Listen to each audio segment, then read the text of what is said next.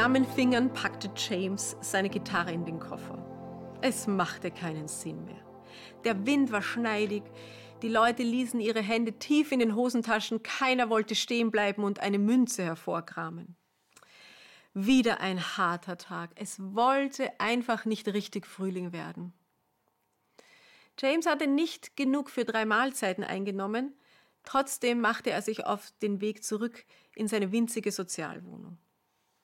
Der Aufzug war außer Betrieb, die Beleuchtung im Treppenhaus ebenfalls.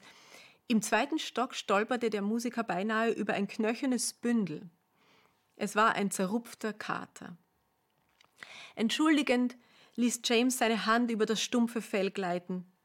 Man konnte jeden Wirbelknochen spüren. Der Streuner begann hungrig, seine Beine zu umstreichen. Ich zwang mich, vernünftig zu bleiben, erzählt James im Rückblick. Ich konnte keine zusätzliche Verantwortung brauchen. Ich, ein gescheiterter Künstler im Drogenrehabilitationsprogramm, der von der Hand in den Mund lebt. Der Londoner hatte damals die Trennung seiner Eltern nicht gut verkraftet und schon als Teenager Klebstoff geschnüffelt.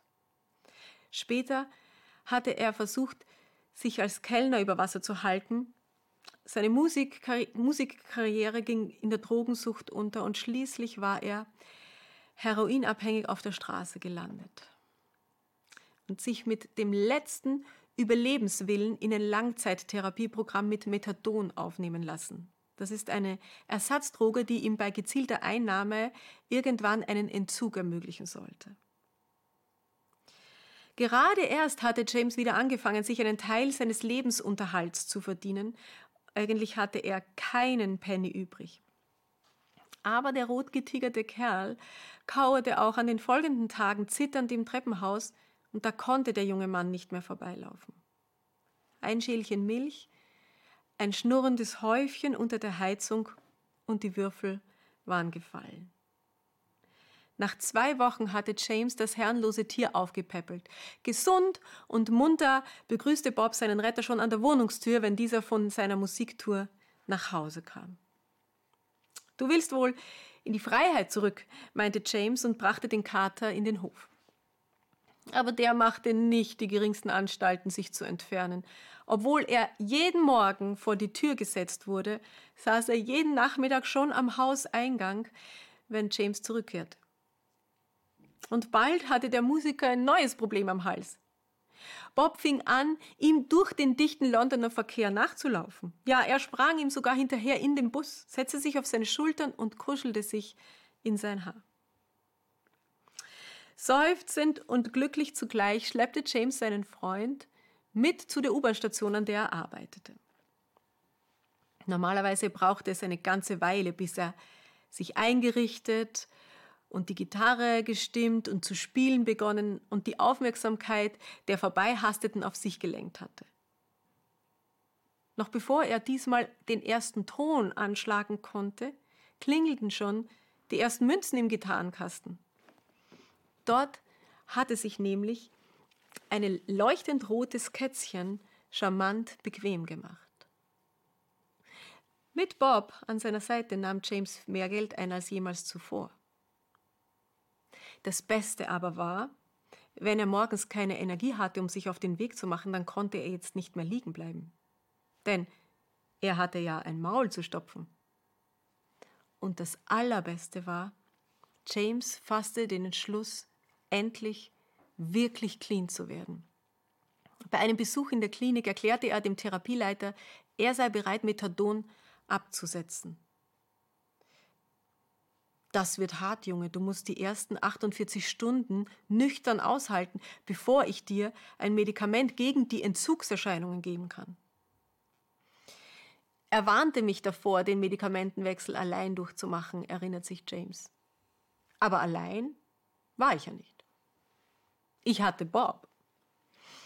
Es ist herzzerreißend zu lesen, wie der junge Mann diese beiden Höllennächte durchlebt mit Schweißausbrüchen, Halluzinationen, Schmerzen, Zuckungen. Er sagt, Bob kuschelte sich an mich. Manchmal spürte ich seine kleine, raue Zunge auf meiner Stirn. Manchmal grub er seine Krallen in mein Bein, um zu testen, ob ich noch lebte. In den Tagen danach klebte er an mir wie ein Magnet.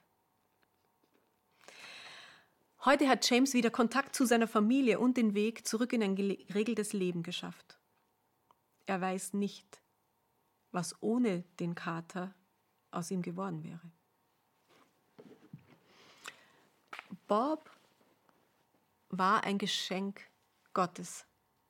Da bin ich mir sicher. Denn Gott möchte mit jedem Menschen, der geboren wird und das Leben hier bestreiten muss, kommunizieren. In vielfacher Weise. Und wenn ich zusammenfassen müsste, was die vorderste, die erste, die oberste Nachricht ist, mit der er uns erreichen möchte, dann ist es wohl, du bist tief in deinem Kern wichtig und wertvoll. Deine Vergangenheit oder deine momentane Lebenssituation hat keinen Einfluss auf die Einstellung, die ich zu dir habe. Und das Erstaunliche für mich ist, eine Katze konnte offensichtlich zum stummen Überbringer dieser Nachricht werden. Ich vermute, dass James sich in den dunklen Zeiten der Liebe Gottes nicht bewusst war. Zudem war er nicht in der Lage, die Liebe seiner Eltern anzunehmen. Er schämte sich für sein Versagen zu sehr, um wichtige Menschen in sein Leben und in sein Chaos blicken zu lassen. Es gab nur einen, den er mit hineinnahm. Und der sendete nonverbal diese Botschaft. Deine Vergangenheit ist für mich unbedeutend. Das, was, du, was ich jetzt gerade, was jetzt gerade von dir da ist, das ist für mich sehr wertvoll. Und diese Schwingungen, die gingen von dem Kater wohl konstant aus, Tage, Wochen, Monate.